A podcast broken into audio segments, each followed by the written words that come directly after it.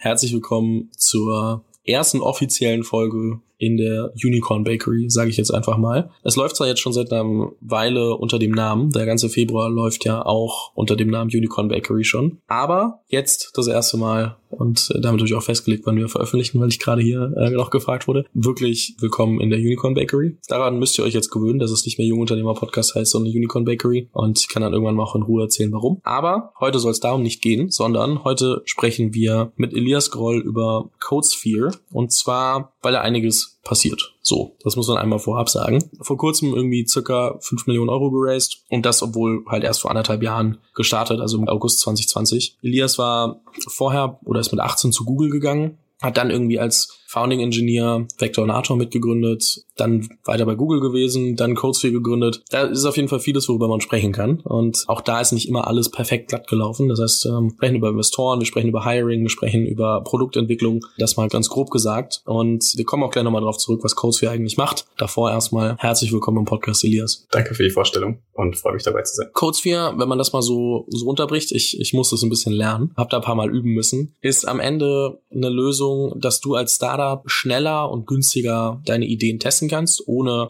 DevOps-Entwickler äh, hiren zu müssen, alles auf AWS aufzusetzen und alles drum und dran, was dazu gehört, wenn man wirklich einen sauberen MVP launchen möchte. Und CodeSphere ist darauf ausgelegt, dass man cloud-basiert und auch kollaborativ in der Cloud arbeiten kann und programmieren kann, um das möglichst angenehm für die Entwickler zu machen. Und ähm, das und warum man das braucht und da noch ein bisschen mehr im Detail besprechen wir gleich. Aber jetzt muss ich einmal fragen, wie gut ich mich gemacht habe. Also wäre das so eine Referatsnote 1 1 minus, 2 plus. 2 plus damit kann ich leben. Habe ich irgendwas Wichtiges vergessen? Vielleicht macht es Sinn, kurz zu sagen, was ein DevOps-Entwickler ist und was das Problem für Startups mit AWS Gerne. ist. Also es ist halt so, dass ungefähr die teuerste Art, deine Idee zu testen, ist es DevOps-Entwickler. Das sind Entwickler, die sich darum kümmern, dass der Code, den du programmierst, live kommt auf einem Datencenter und äh, als Website erreichbar ist. Das sind sehr, sehr teure Entwickler, weil die total rar sind auf dem Markt. Und als Startup möchtest du eigentlich nicht erst solche Entwickler anstellen, die erstmal zu finden und das Budget für die zu haben, ist natürlich schon ein riesen, ein riesen Thema. Und das dann auf einer Umgebung äh, installieren, die eigentlich funktioniert wie ein virtuelles Datencenter, also wofür du auch echt Expertise brauchst, sondern was du als Startup eigentlich willst, ist deine Idee live haben, die möglichst an Millionen von Usern rausbringen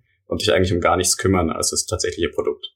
Und dafür ist CodeSphere. Jetzt gleich mal die Frage hinterher. Wir haben schon kurz über Finanzierung und so gesprochen. Das ist ja immer eine nette Messgröße, die irgendwie in den Medien dann rumgeistert und wo sich jeder seinen Teil so denkt. Aber wo steht ihr denn aktuell? Also wie gesagt, anderthalb Jahre nach Gründung an Eckdaten. Was sollte man über euch wissen, wenn man sich mit, mit euch beschäftigt? Also wir haben aktuell 30.000 User. Ich glaube, bisschen mehr. Ich muss nachschauen. Und die haben wir größtenteils organisch gewonnen. Wir sind erst im März letzten Jahres, 28. März sind wir gelauncht und das Produkt ist immer noch nicht ready für Produktion. Das wird jetzt im April kommen. Bisher haben wir ziemlich gute Usage, auch ziemlich, also die Entwickler, die uns benutzen, lieben es ziemlich aber es ist aktuell noch größtenteils für Hobbyprojekte. Und was uns sehr, sehr wichtig ist, ist, es gibt Lösungen, die dir helfen, als Startup deine Idee schneller live zu bekommen, aber eigentlich keine davon fokussiert sich wirklich darauf, eine gute Erfahrung für Entwickler zu geben. Das ist ja so dieser, dieser Begriff Developer Experience, kommt von User Experience, allerdings für, für Developer. Und es gibt halt auch tausend Sachen, die wichtig sind, dass du schneller und produktiver arbeiten kannst. Und gerade in einem Startup ist es wichtig, dass du irgendwie dich wirklich um nichts kümmerst, außer das, was du tatsächlich tun willst.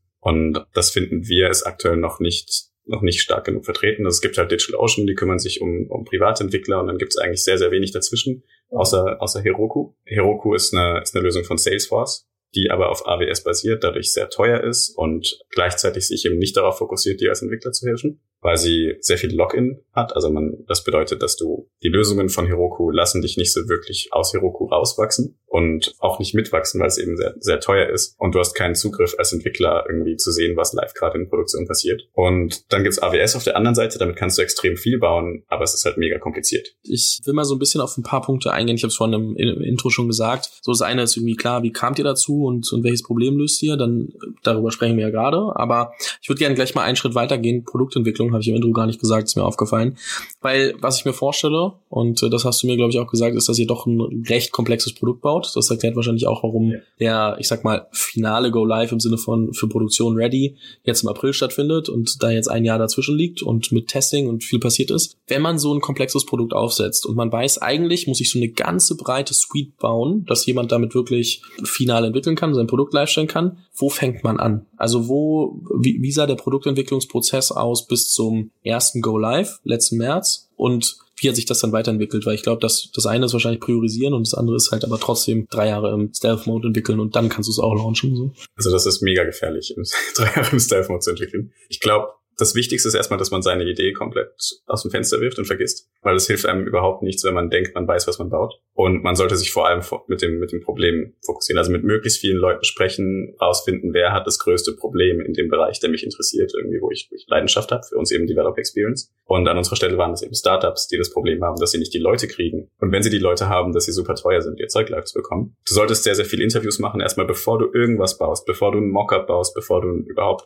sagst, was du baust, solltest du rausfinden, wo die Probleme liegen und dann für diese Probleme eine Lösung vorschlagen. Und darauf baust du dann auf. Also du sagst dann halt, okay, die Lösung könnte zum Beispiel so aussehen. Theoretisch, ich hätte dieses Feature-Set. Welche Features wären dir dann am wichtigsten? Da gibt es auch Methoden, irgendwie Feature-Shopping. Da stellst du dich dann mit deinem, mit deinem Interviewpartner hin und gibst ihm eine Liste an Features, die du dir vorstellst. Alle Features, die du dir vorstellen kannst und lässt dir dann mit einem begrenzten Budget die Features kaufen, die am wichtigsten sind. Also du gibst jedem Feature einen, einen Price-Tag. Und am Ende gibt dir das immer noch nicht alles, was du willst. Also du wirst nie was rausfinden, was, was die User noch nicht wissen. Ich glaube, wenn du nur das abdeckst, dann äh, kauft am Ende keiner. so wie, weil du, das gibt's halt dann schon. Und nachdem du quasi weißt, welches Feature-Set reinkommt, machst du, gehst du halt weiter, baust mal deine ersten Mockups, zeigst die Mockups natürlich wieder. Du arbeitest die ganze Zeit mit deinen, äh, mit deinen potenziellen Usern, die auch dieses Problem haben oder Usern und Kunden und baust halt die ersten Mockups, baust vielleicht irgendwie eine, eine Lösung, die quasi schon das Problem löst, die aber nicht skalierbar ist, vielleicht mit No-Code oder mit, ich habe einen Kumpel, der, der macht so einen Habit-Tracker für CEO, so ein bisschen wie Superhuman und ich glaube, er pivotet gerade in Richtung CO2 oder, oder andersrum, ich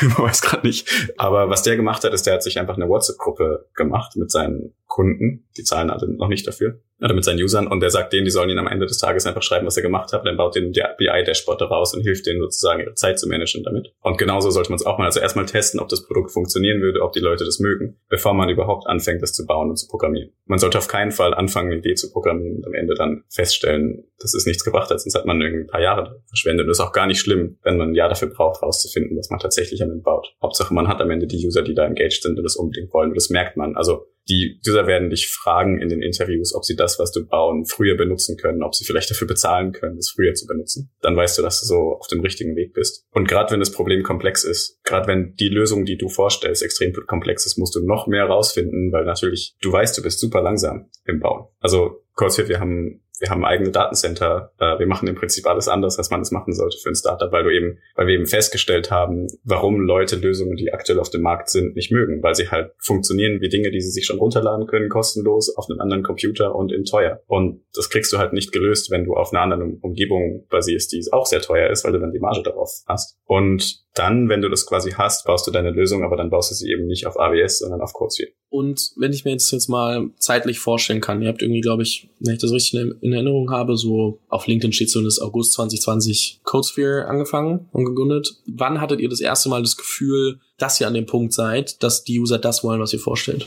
Also das ist eine sehr schwierige, schwierige Frage, weil Interesse für unser Produkt gab es von Anfang an extrem. Wir haben eigentlich keine Ads gemacht. Wir haben bis August insgesamt, also bis August 2020 insgesamt irgendwie 8000 Dollar für Ads ausgegeben. Danach gar nichts mehr und danach die größten, das größte Userwachstum überhaupt gehabt. Dann gab es einen, gab's einen kleinen Einbruch, weil unsere Webseite neu designt wurde, sieht mega geil aus, aber konvertiert viel schlechter als die vorherige. Haben wir jetzt auch gelöst, aber das war eigentlich, wir wissen es noch nicht voll 100 Prozent. Okay. Wir wir haben sehr, sehr viele Startups, mit denen wir sprechen, die sagen, hey, wir zahlen dafür. Wir zahlen dafür, dass wir Credits bekommen. Wir wollen das unbedingt. Aber rausfinden tust du natürlich am Ende nur, wenn du irgendwie deine ersten Millionen Umsatz machst. Dann weißt du, okay, die Leute wollen es, weil, also du kannst unterschiedliche Sachen probieren. Du kannst, was wir probiert haben, ist, wir haben Leuten gesagt, okay, wenn du sagst, dass du das willst, dann zahl halt jetzt schon mal dafür, bevor es gebaut ist. Oder dann ruf jetzt deinen, deinen Freund an und sag dem, das, erzähl dem, was Codesphere ist, pitch es ihm mal. Ähm, oder in, in bisschen einfacher, hey, das ist für uns irgendwie, wir investieren da jetzt zwei Millionen rein. Wenn das nicht klappt, sterben wir. Also bitte verarsch uns nicht jetzt mit deinem, bitte rede es nicht schön, was wir bauen. Aber gerade bei so einem komplexen Produkt, du weißt es natürlich nicht, bevor du es gelauncht hast. Du kannst höchstens so viel Confidence bauen, wie du kannst. Du musst natürlich auch bauen ab einem bestimmten Punkt. Also du kannst jetzt nicht ewig warten, weil am Ende beweist es ja nur der Markt. Wann war dann so der Sweet Spot, dass ihr das Gefühl habt, ihr wisst zumindest die Richtung, in die ihr bauen könnt und müsst, sodass ihr dann auch den ersten Prototypen live stellen konntet. Also weil, so um das mal in Perspektive zu setzen und wie habt ihr dann von dem ersten Prototypen, wie entwickelt ihr weiter? Also wie priorisiert ihr dann? Also ich glaube, wie es mit, mit jeder, ich werde relativ häufig gefragt, ähm, auch, auch von, von Freunden, hey, wie kommst du eigentlich auf die Idee, so ein Startup zu gründen? Und eigentlich ist ja keine Idee, was du, was du hast, sondern du hast einfach selber ein Problem, das dich nervt. Und was mich total genervt hat, ist entwickeln. Also nicht entwickeln selbst, ich liebe entwickeln, aber wie viel äh, sorry, sozusagen Scheiß man machen muss, um am Ende was live zu bekommen. Ich habe bei Google in dem letzten Team, in dem ich war, ich habe vorher ähm, also ein bisschen Corporate Hacking und auch Developer Experience, aber im letzten Team haben wir irgendwie so eine so eine Liste online gebracht, die Privacy Incidents zeigt. Die war nur intern. Ich habe drei Monate, also das war total einfach zu programmieren. Programmierer werden das wissen, das ist am Ende vielleicht ein paar Tage Arbeit. Aber das am Ende live zu bekommen, skalierbar, hat halt drei Monate gedauert mit Googles Technologie. Da musst du mal vorstellen, Google ist viele, viele Jahre voraus vor dem, vor dem Mittelstand, vor dem Startup technisch, wie schlimm das für, für Startups am Ende ist. Und das hat mich so genervt, dass ich, dass ich das unbedingt bauen musste. Und dazu hatten wir intern Tools, die ich vorher nie gesehen hatte bei Google, die einfach mega cool waren. Also aktuell ist der Markt jetzt ja noch nicht so glücklich über, über Cloud IDEs, also Cloud-Entwicklungsumgebungen, eben aus den Themen, die ich gesagt habe, bei Google benutzt es fast jeder. Und das hat halt ein paar Gründe. Die Cloud-IDEs, die du halt am Markt benutzt, die warten irgendwie, die dauern halt zehn Minuten, bis sie angehen. Dann hast du das Gleiche, was du sowieso schon hast. Bei Google war das so ein bisschen wie irgendwie Gorillas. Du hattest es in, in einer Sekunde, ist es geladen oder wie, wie HelloSign du kriegst ein Dokument geschickt, drückst auf den Knopf und es ist da. Äh, es ist gesigned. Also das war, das hat mir schon die Augen geöffnet, wie cool es eigentlich sein könnte. Ich versuche nur immer so ein bisschen zu verstehen, weil, wie wir schon gesagt haben, es ist halt ein sehr komplexes, also es kann ein sehr komplexes Produkt werden. Und man hat wahrscheinlich, ihr habt wahrscheinlich einen Backlog an, an Feature-Ideen, der sehr weit reichen könnte. Und die Frage ist halt wirklich, wie finde ich in diesem Day-to-Day -Day raus, was muss in meine zum Beispiel, wie habt ihr entschieden, was muss jetzt in die, also in die Produktversion rein, die jetzt im April live geht? Wir haben mit Startups gesprochen und wir haben so viel gecuttet wie ging. Also wir haben wirklich nur das genommen, was für alle absolut must-have ist und uns dann angeschaut, hey, was sind die Features, die wir am coolsten finden? Und CodeSea hat eine Architektur, die anders ist als jetzt zum Beispiel VS Code oder ähm, AWS. Ich meine, das ist ja im Prinzip eine Kombination davon. Und durch diese Architektur kannst du in unter einer Sekunde alles, also eine Arbeitsumgebung offen haben. Das schaffen wir noch nicht. Also wir haben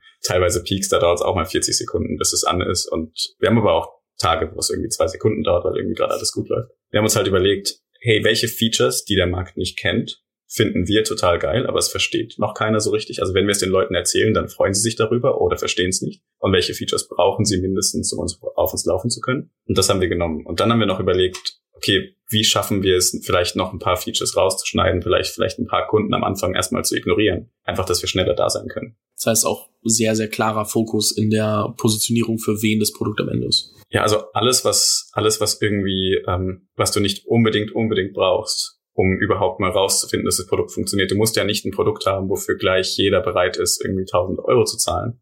Willst du natürlich, aber du brauchst erstmal ein Produkt, wo jemand sagt, hey, das ist cool, ich finde die Idee cool, ich benutze es, es ist irgendwie, macht Spaß zu benutzen. Und der nächste Schritt ist halt, Leute sagen, das ist cool und ich benutze es jetzt mal für meine Testprojekte privat. Da sind wir gerade. Wir haben sehr viele private Nutzer, die es auch im Schnitt 300 Minuten ähm, pro Nutzer benutzen pro Woche. Aber am Ende soll das halt natürlich auf 1200 Minuten sein, da kommst du halt Schritt für Schritt hin, indem du die Features dann langfristig hinzufügst. Du darfst halt nicht aufhören, mit Leuten dauernd darüber zu reden, was sie unbedingt brauchen. Du musst auch mit möglichst vielen Leuten reden, weil vielleicht ein, zwei Personen was sagen, was du auch denkst, das wichtig ist, aber in der Realität ist es einfach nicht wichtig.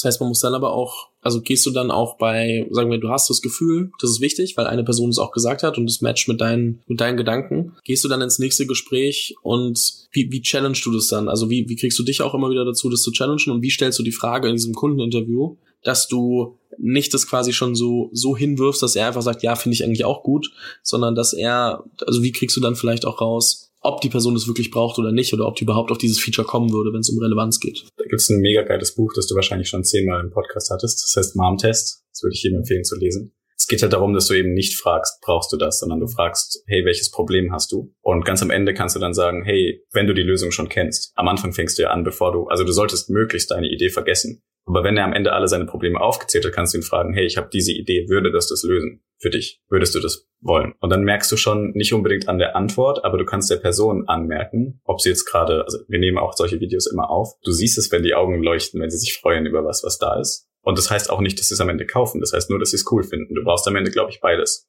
Ja, verstehe. Wie so ein, vielleicht zum, zum iPhone. Also das hat jetzt auch keiner gebraucht, dass es ein Touchscreen hatte. Aber irgendwie fand es jeder geil am Ende. Das ist ja nämlich mein nächster Punkt, weil du es vorhin schon angesprochen hast, dass viele halt auch nur das als Feature nennen können, was sie schon, was sie schon haben oder was sie schon kennen äh, und sagen, hey, das brauche ich auf jeden Fall. Wie kriegst du dann immer diese diese feine Linie, dass du sagst, ich habe auch ein paar Dinge, weil normalerweise sagt man, man kann da viel aus Daten und aus Usage ableiten und sagen, okay, warte, man merkt die da scheint immer wieder ein Problem aufzutreten oder da passiert immer wieder was. Wenn man das nochmal weiter denkt, auch wenn man mit dem User nicht sprechen kann, weil der sagt halt, ja, das ist mein Problem, aber du musst dann halt Gedanken machen. Viel kann man aus Daten also ableiten oftmals aber auch in den, also so, wo kommt dann oder wie testet ihr die Dinge, die, die dann ein Level weiter sind, die vielleicht, wo ihr sagt, das sind Sachen, da glauben wir, die brauchen, also ist es dann genau mit diesem MAM-Test, wo du sagst, hey, das ist unsere Idee, das könnten die Features sein, oder wie testest du die Dinge, die non, nicht so obvious sind, also wie der Touchscreen beim iPhone, so wie, wie, wie testest du das mit den Usern oder sprichst du das durch? Also kurz gesagt, das weißt du einfach nicht. Du kannst natürlich unterschiedliche Sachen testen und wir haben auch Leuten die Use Cases dann gepitcht, möglichst, wir haben uns da auf unterschiedliche Sachen verkünstelt. Also wir haben extra schlechte Präsentationen gemacht, die extra hässlich aussehen, dass die Leute ja nicht excited über die Präsentation sind. Da stehen dann drei Stichpunkte drin, was es wäre, denen das gezeigt und dann einfach wieder versucht, deren Emotionen anzuschauen. Also, und dann halt kannst du auch nicht alleine anschauen, weil nicht jeder liest Emotionen gleich und dann lassen wir halt von, zum Beispiel Microsoft Azure hat so ein Emotion Tracking Tool, kannst du dann anschauen, äh, sind die excited darüber oder nicht? Und das ist dein Best Bet. Aber wenn es eine noch bessere Methode geben würde, äh, die du, die du kennst, ich mache das sofort. Ich frage das tatsächlich auch, weil ich es ja von dir wissen will. Aber das, ja. äh, also es gibt ja das, kennst du das Kano-Modell? Äh, nee, tatsächlich nicht. Das ist so ein im Prinzip ein Koordinatensystem und du platzierst Features danach, wie delightful und wie Must-Have sie sind. Und es gibt Features, die sind Must-Have, aber die interessieren keinen. Wie bei uns Realtime Collaboration. Google Docs und alles hat Realtime Collaboration. Wir dachten, wir sind super cool, dass wir das nach drei Monaten entwickelt haben, äh, was auch mega kompliziert ist zu entwickeln. Und am Ende findest du raus, alle haben das und das ist für die Must-Have. Das finden die nicht besonders. Ich sag mal, es ist wie dieser Hygienefaktor Audioqualität beim Podcast, dass halt die Audioqualität stimmen muss. Sonst ist aber, es juckt halt heutzutage niemanden mehr, wenn es gut ist, weil es muss halt da sein. Also es ist halt Standard. Genau, wenn es perfekt ist, dann kommt es nicht jemand nur deswegen zu dir. Aber wenn du es, wenn es schlecht ist, geht er deswegen weg. Und dann gibt's die Lightful Features, das brauchen sie nicht. Die würden auch nicht deswegen kaufen, wenn die Must-Have-Features nicht da sind, weil die sind jetzt nicht komplett irrational. Aber wenn sie es haben, finden sie es cool. Ich habe so einen anderen Kumpel, der hat, der hat so ein Waren, Wareneingangs-ERP-Plugin-Dings gebaut. Also die, die haben irgendwie so eine KI, die deine, wenn irgendwie Pakete ankommen, dann musst du die prüfen. Und die haben eine KI, die quasi sagt, dass du nur ein paar der Pakete prüfen musst und trotzdem die gleiche Schärfe, also die gleiche Prüfschärfe, nennen die es, erreichst. Also du sparst quasi Zeit im Wareneingang. Die haben das die ganze Zeit nicht verkauft bis sie sich eine so eine äh, AR-Brille gekauft haben, wo du dann und äh, einen, einen mobilen Scanner, wo du die Pakete einscannst. Und plötzlich haben den Leuten die Augen geleuchtet und sie wollten es unbedingt haben, weil das System eben deren Wareneingang digitalisiert. Und davor, also das Must-Have-Feature war für die komplett, obwohl das Must-Have-Feature besser ist und KI drauf stand, war das für die gar nicht delightful, obwohl sie dachten, es wäre delightful. Und dann einfach was dazu gekauft, was gar nicht mehr von denen ist, ein Scanner und eine, eine AR-Brille und schon verkaufst du das. Ja, sehr faszinierend. Lass uns mal einen Schritt weitergehen. Und zwar du hast mir eine Sache am Telefon gesagt, die fand ich ganz spannend. So als als Gründer und und äh, Verantwortlicher da oben ist meine Aufgabe halt genug Geld zu organisieren und das den richtigen Leuten ähm, in die Hand zu drücken. Also so nach dem Motto, also die richtigen Leute zu finden und genug Geld, äh, um die richtigen Leute äh, einstellen zu können und dann eben auch wirklich ein geiles Produkt bauen zu können. Das heißt, wir haben auf jeden Fall noch zwei Themen, auf die wir die wir mindestens kommen. Das eine ist das Thema Fundraising, das andere das Thema Recruiting, weil ich glaube, dass ihr da auf jeden Fall einmal viel erlebt habt, äh, wenn ich das mal so sagen darf, und ähm, aber auch super viel ähm, durchdacht habt, äh, was glaube ich ganz gut ist für viele andere Gründer in der, in einer ähnlichen Situation oder in einer ähnlichen Phase. Ich würde aber gerne mit dem mit dem Thema es ist ein Henne-Ei-Ding, aber wir fangen jetzt trotzdem mit dem Thema Finanzierungsrunde an. Und zwar, was, also so, wenn man das jetzt mal rough betrachtet, wie würdest du eure Funding-Historie beschreiben? Also so, was sind so die Eckdaten? Wann habt ihr angefangen? Wann habt ihr irgendwie das erste Mal irgendwie vielleicht Geld in einem Wandeldarlehen oder ähnliches aufgenommen? Ähm, wie sieht da das kurz aus, dass man, dass man das versteht? Also wir haben im, äh, wir haben im August ziemlich schnell, es hat zwei Wochen gedauert, ähm, damals von 468, Florian Leibert, Mirko Novakovic und Ben Obretsky. Äh, ist der Gründer von DigitalOcean, Gründer von Stana und Concentric und erster Mitarbeiter von Twitter, Airbnb und äh, Gründer von Mesosphere. Ähm, haben wir 500, 500.000 Dollar eingesammelt.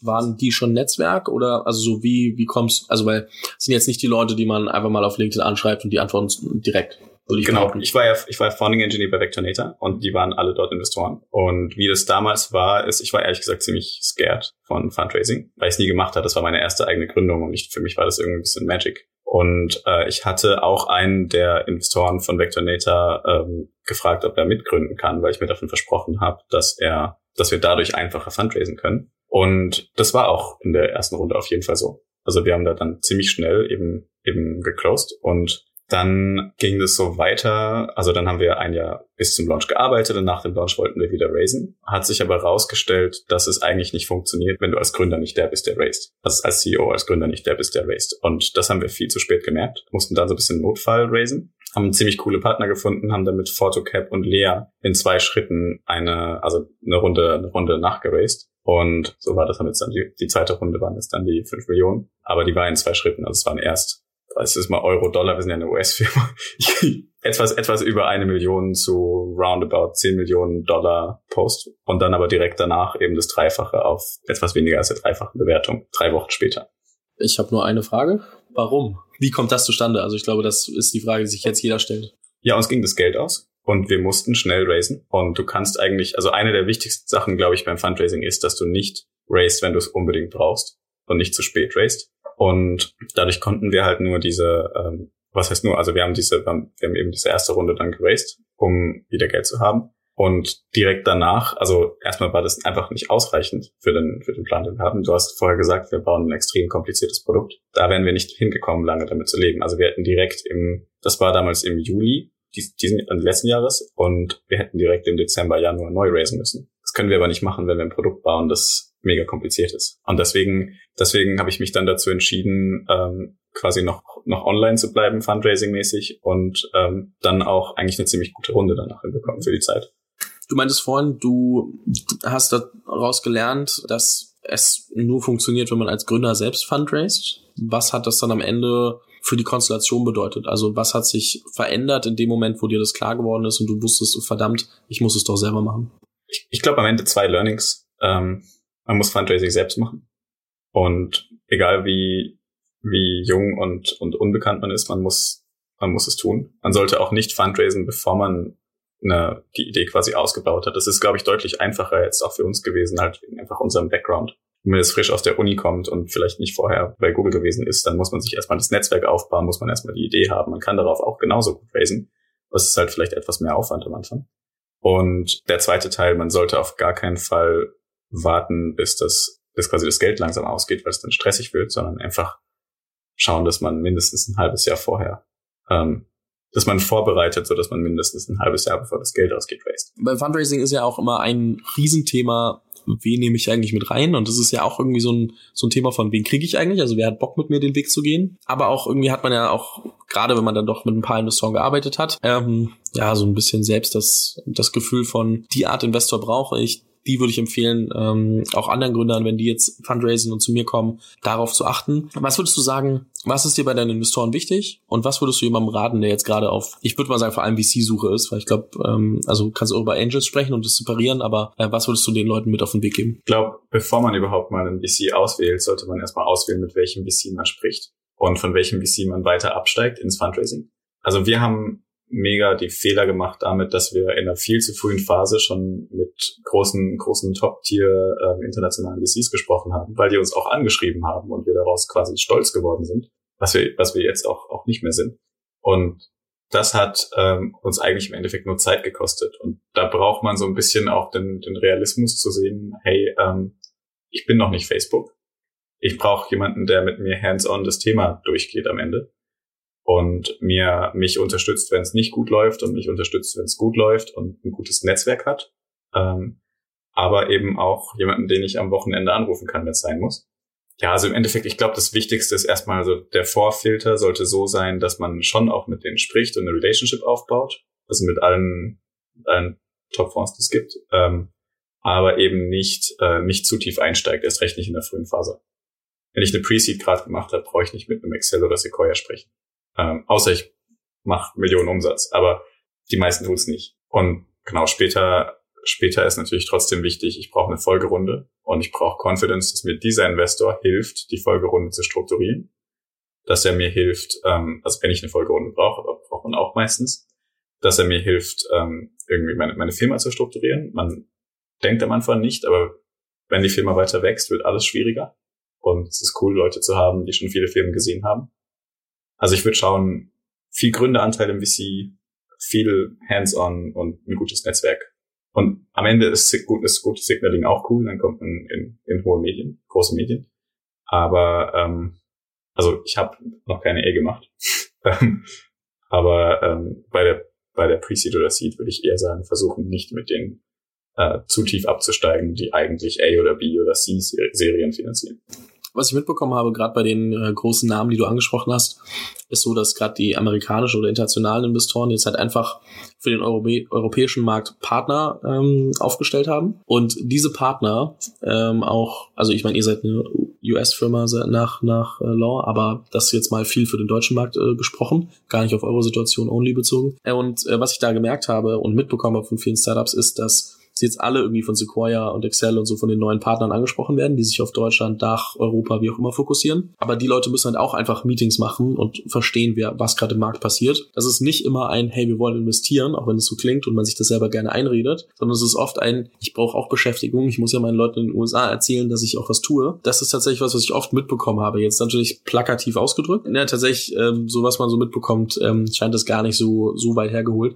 ähm, dass da erstmal natürlich das Grundverständnis für den Markt nochmal geschaffen werden muss und dann aufgrund der Informationen, die ich in den ganzen Gesprächen habe, dann verstehe, in welche Richtung ich mich gerade vielleicht ein bisschen mehr orientieren sollte. Aber was du meinst, ist, glaube ich, also hast du ja auch gesagt, dass es schon darum geht, auch zu verstehen, welcher VC investiert eigentlich in welcher Runde. Und wenn jemand in einer Series B investiert, dann wird er nicht mal eine Pre-Seed machen oder eine, oder eine Seed. Und dafür das Verständnis aufzubauen und sich auch aktiv damit zu beschäftigen oder mit anderen Gründern darüber zu sprechen, welche VCs denn in ihrer frühen Phase wirklich Sinn gemacht haben.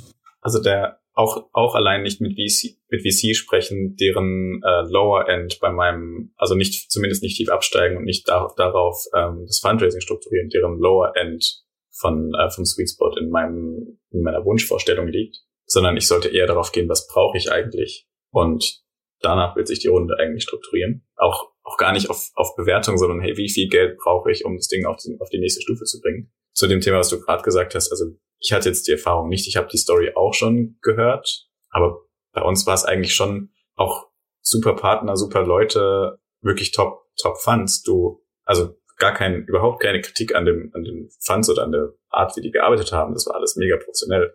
Nur ähm, für uns ist es halt so, dass eigentlich die Wahrscheinlichkeit deutlich geringer gewesen ist, dass die investieren. Und VCs am Ende schon auch ein, ein Zahlengame. Also man sollte jetzt nicht 90 Prozent seiner Zeit mit den 1% Wahrscheinlichkeit verbringen. Ja, da kann ich dir, glaube ich, nur zustimmen.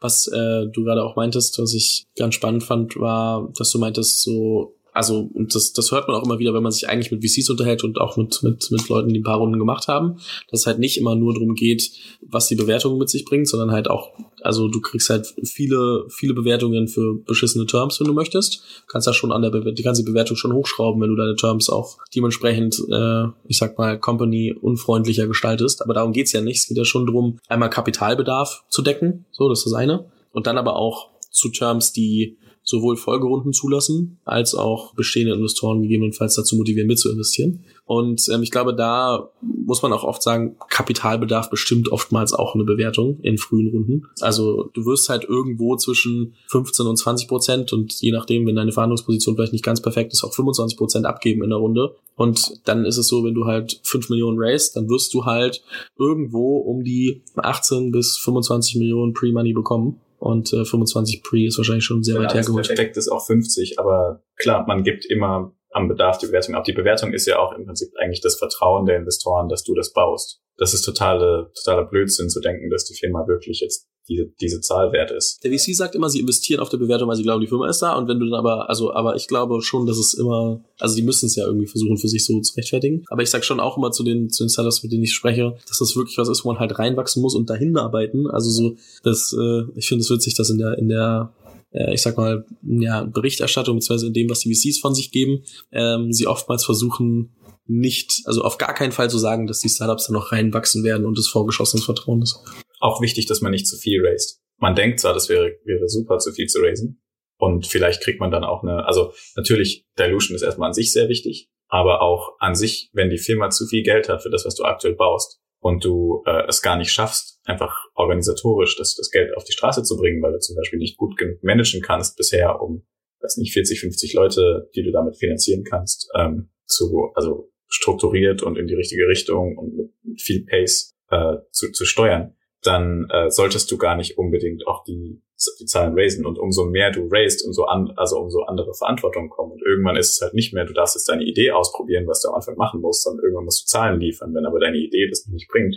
Also klar kann, kann es passieren, dass du danach weiter raised, aber eigentlich ist es erstmal zum Scheitern verurteilt. Wie sowieso 95 Prozent aller Startups, aber mit dem Gefühl, dass du es schon geschafft hast. Auch wichtig, was bei dir vielleicht nicht so schlimm ist, sich gut anfühlt, aber alle deine Mitarbeiter werden es genauso sehen. Und am Ende wirst du langsamer, wenn alle, wenn die Firma größer wird, mehr Strukturen da sind, mehr, mehr Wünsche kommen nach einer Gehaltserhöhung und wenn dir das passiert, bevor du eigentlich Product Market Fit hast, bevor du eigentlich schon weißt, wie du das Geld verwendest, ist natürlich eigentlich auch super gefährlich. Du musst ja auch anhand des, der Finanzierung leisten. Wir haben jetzt über den Part gesprochen, viel Geld irgendwie, oder das richtige, also genug Geld, nicht viel Geld, sondern genug Geld, ähm, ja. je nach Bedarf, in die Firma zu kriegen. Wir haben vorhin schon gesagt, es geht darum, auch das dann, also die richtigen Leute zu befähigen oder also auch in die Firma reinzuholen und zu überzeugen, dass sie für einen arbeiten wollen. Was du mir im Vorgespräch erzählt hast, ist, dass ihr irgendwie 30 Entwickler in vier Monaten geheiert habt, was, glaube ich, für viele erstmal utopisch klingt, wenn man sich das so anhört, gerade auf dem aktuellen Markt.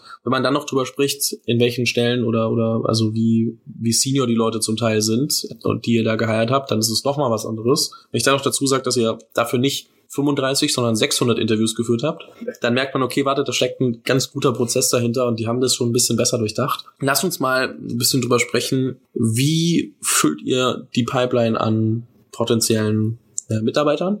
Und wie kriegt ihr das hin, die Leute von euch zu überzeugen. Und ich weiß, wir müssen die Fragen nach und nach machen, weil du nicht alle in einem beantworten kannst, aber nur um so einen kleinen Vorgeschmack zu geben, dann so ein bisschen diesen Prozess auch so, also wie lange dauert das, wie viel, wie, wie benchmarkt die man auch Leute dann gegeneinander so. Aber wie fängst du überhaupt an? Wann machst du dir Gedanken, okay, verdammt, ich brauche für diese Position jemanden neuen oder zusätzliche Position schaffen?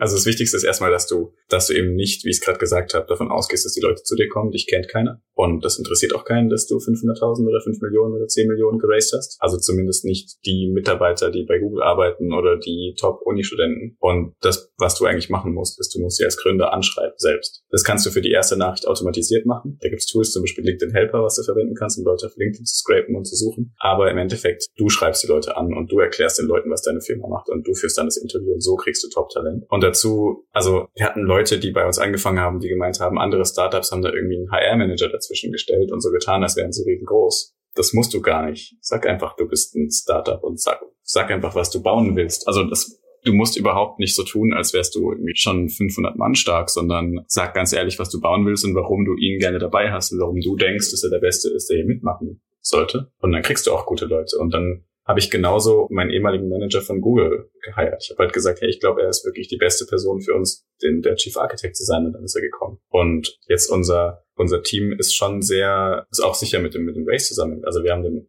unser CMO ist der ehemalige VP Strategy von DigitalOcean, den wir über Investoren empfohlen bekommen haben, der erst mit uns Consulting gemacht hat, den wir irgendwann gesagt haben, jetzt fangen bitte Vollzeit an, wir brauchen dich. Und unsere Chief Architects sind ein Kumpel von mir, der ewig bei SAP war und Gardener. Das ist ein Kubernetes auch Cloud, Cloud, äh, sehr bekanntes Cloud-Tool entwickelt hat und mein damaliger Chef von Google. Also da brauchst du jetzt nicht hinkommen und sagst, bewirb dich mal bei mir.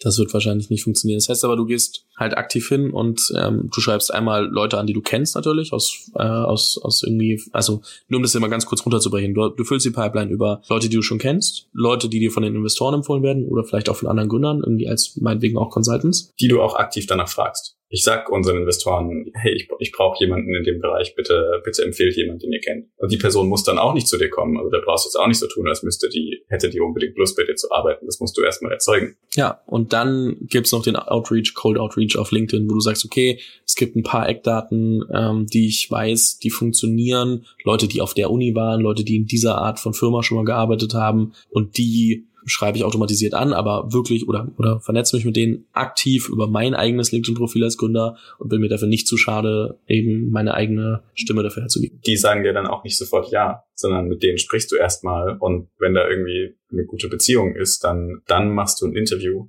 und schaust, ob die Person auch das kann und das da reinpasst. Also eigentlich nachdem du quasi schon das Interview gemacht hast, ob die Person persönlich in die, also ja, emotional gut in die Firma passt, ins Team, ins Team passt. Wenn dir jemand äh, antwortet auf LinkedIn zum Beispiel, machst du dann das Erstgespräch? Teils, teils. Teilweise sage ich, ich spreche mit ihm oder teilweise schreibe ich mit ihm und sage dann einfach, hey, unser Engineering Manager Roman zum Beispiel ist auch auf LinkedIn, der würde das Interview dann machen. Auch das, weil ich mache ich auch häufiger bei Leuten, die ich schon kenne, sogar immer dann, wenn ich Leute schon kenne, weil ich will auch gar nicht biased sein. Also ich will nicht unseren, unseren Kumpel ähm, da reinbringen. Ja, verstehe ich. Also klingt erstmal idyllisch, aber es geht halt darum, die besten Leute zusammenzukriegen als Team und die dann auch zusammenpassen und nicht nur, dass man sich mag und äh, dann irgendwie guckt, oder? Ja, und es ist auch ganz wichtig, anhand der Leute, du solltest immer, es geht natürlich nicht immer, also als wir damals 500k geraced haben, konnten wir jetzt nicht die Top-Tier-Entwickler, die, wir, die wir jetzt haben, anstellen, aber du solltest so Senior wie du kannst heiren. Und wenn du in einer, in einer bestimmten Position noch nicht Senior bist, wir waren technisch sehr gut, aber zum Beispiel in Marketing, dann kannst, musst du auch früh so Senior wie möglich heiren. Deswegen haben wir auch noch bevor wir die große Runde geraced haben, John geheiert. Weil du sonst, du kannst niemanden ausbilden. Generell solltest du nicht, solltest du versuchen, niemanden auszubilden, aber du kannst auch niemanden ausbilden oder jemandem was beibringen im Gebiet, in dem du selbst keine Ahnung hast. Und es dauert einfach viel zu lang.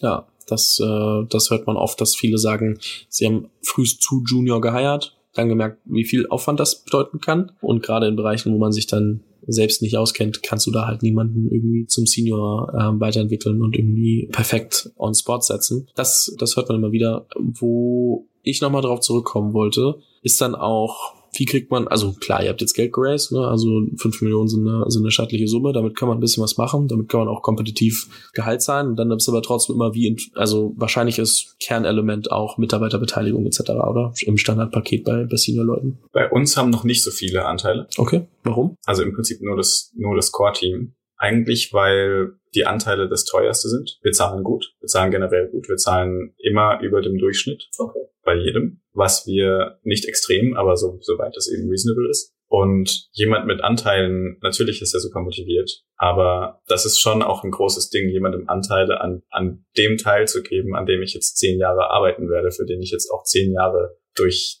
durch die, gesagt, durch die Scheiße gehen werde. Und für den arbeitest du mit. Also wir geben Anteile, aber schon vorsichtig und auch wirklich Leuten, die sich schon bewiesen haben und die sich auch weiter beweisen und dann mit sich nach vorne. Natürlich gibt's Regeln wie Vesting und Co. Aber wenn du eine Vesting-Regel, wenn du davon Gebrauch machen musst, dann ist es ja eigentlich schon das, was du nicht wolltest. Aber ist es dann nicht so, hast du dann nicht Angst, dass zum Beispiel jemand, den du heierst, dann, Ahnung, ich sag mal, weil immer mehr Geld in den Markt gepumpt wird, kriegt er ein Jahr später ein Angebot und verdient dann 20, 25 Prozent mehr, also könnte 25 Prozent mehr verdienen. Wenn du die Leute nicht trotzdem irgendwie versuchst, ein bisschen langfristiger in die Firma zu binden und dann auf einmal ist eine trotzdem gute Funktion weg, ist ja auch nicht optimal. Ist nicht optimal. Die Leute sind aber ziemlich gebunden. Leute verlassen dich ja nicht wegen Geld unbedingt, außer es sind die falsche Person. Leute verlassen ja einen Chef, Leute schaffen, oder beziehungsweise einen, Leute verlassen einen Gründer, Leute verlassen einen Chef, Leute verlassen eine schlechte Kultur. Natürlich solltest du niemanden so bezahlen, dass er nicht davon leben kann. Wir sagen immer, hey, wir wollen dich so zahlen, dass du dich gut damit fühlst, aber wir werden dich nicht zahlen wie ein Google oder wie ein Apple, weil wir noch keinen Product Market Fit haben und beziehungsweise ja schon schon schon in Teilen, aber wir halt noch nicht da sind, wo wir sagen, hey, wir können das Geld nicht besser verwenden, können das Geld nicht für für Userwachstum für andere Themen verwenden. Und wir erwarten schon auch von jedem, der bei uns ist, dass er dass er für die Firma denkt. Warum sind die Leute bei uns? Die sind da, weil die an das Produkt glauben, an die Vision glauben, die wir bauen und weil sie an uns Gründer glauben und auch an sich selbst glauben, dass sie das groß machen wollen. Und natürlich geben wir, also wir sind jetzt keine Leute, die keine Aktien geben und da irgendwie super geizig sind aber du kriegst halt jetzt nicht unbedingt Aktien, wenn du gerade anfängst. Ich, ich frage nur, weil es ja bei vielen gerade Senior-Positionen heutzutage zum Standard Compensation Package gehört. Finde ich okay, aber es hängt halt, also bei uns sehe ich so, Cozy ist schon eine, eine High-Risk-High-Gain-Sache, für die ich als Person äh, einen viermal so gut bezahlten Job aufgegeben habe, für den ich zehn Jahre da arbeite. Und ich gebe natürlich nicht leichtfertig jedem, jedem Teil von dem, was ich, woran ich jetzt zehn Jahre arbeite. Genauso bei Investoren. Man muss sich schon darauf einstellen. Man wird mit denen zehn Jahre arbeiten oder länger. Got it. Darüber sprechen wir aber auf jeden Fall nochmal remote oder wenn du wieder in Berlin bist, denn aufgrund von Zeit und äh, dass wir uns auch hier noch ein bisschen privat verquatscht haben, müssen wir das trotzdem so ein bisschen zu einem zu einem Ende bringen. Du, es hat mir sehr viel Spaß gemacht. Ich finde es sehr faszinierend, was da so alles gerade passiert. Auch welche Learnings ihr da, ich meine anderthalb Jahre, aber du hast ja davor schon ein paar Sachen gemacht. Das ist jetzt nicht nicht alles erst äh, gestern passiert, was so insgesamt passiert ist, welche Learnings da schon gibt. Und ich bin mir sehr sicher, dass wenn es halbwegs angenehm für dich war, dass wir uns noch mal wieder hören. Und zum Abschluss noch äh, natürlich, du hast schon angesprochen, ihr sucht immer Leute. Ich verlinke mal die Job und Open Position Page. Vielleicht vielleicht fühlt sich ja der eine oder andere angesprochen und sagt, hey, das klingt cool, klingt auch nach keinem ganz, ganz verkehrten Gründer, mit dem ich, äh, mit dem möchte ich mal arbeiten oder mit dem will ich vielleicht äh, mein Glück versuchen. Und äh, dann gibt, findet ihr bestimmt ein paar offene Positionen. An der Stelle bleibt es mir Danke zu sagen. Ich freue mich und weiterhin viel Erfolg. Danke dir auch und danke fürs, fürs Zuhören.